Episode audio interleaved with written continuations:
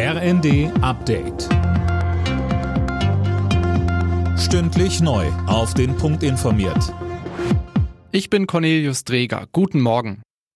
In Deutschland wird der Opfer des Nationalsozialismus gedacht. Anlass ist die Befreiung des Konzentrationslagers Auschwitz heute vor 79 Jahren.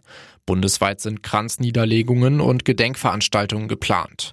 Millionen Menschen wurden von den Nationalsozialisten systematisch verfolgt, erniedrigt und ermordet, sagte Bundesinnenministerin Nancy Faeser.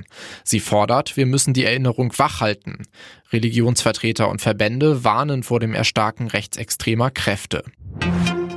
Glückliches Ende einer Geiselnahme am Abend in Ulm. Ein bewaffneter Mann hatte dort nach Angaben der Polizei mehrere Geiseln in einer Starbucks-Filiale genommen. Beim Versuch mit einer Geisel zu flüchten hat die Polizei dann auf den mutmaßlichen Täter geschossen. Er wurde festgenommen. Alle Geiseln blieben unverletzt. Die Hintergründe sind noch unklar. Israel muss mehr tun, um die Situation der palästinensischen Bevölkerung im Gazastreifen zu verbessern. Das hat der Internationale Gerichtshof gefordert.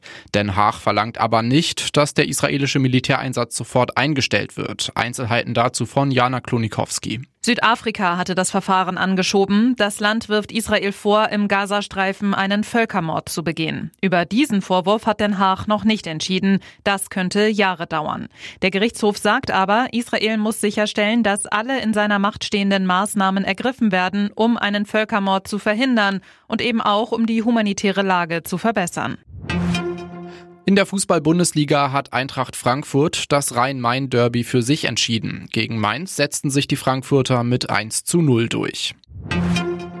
Die deutschen Handballer haben den Einzug ins EM-Finale verpasst, trotz einer starken Leistung. Gegen Weltmeister Dänemark reichte eine 14 zu 12 Halbzeitführung nicht. Die Dänen gewinnen mit 29 zu 26.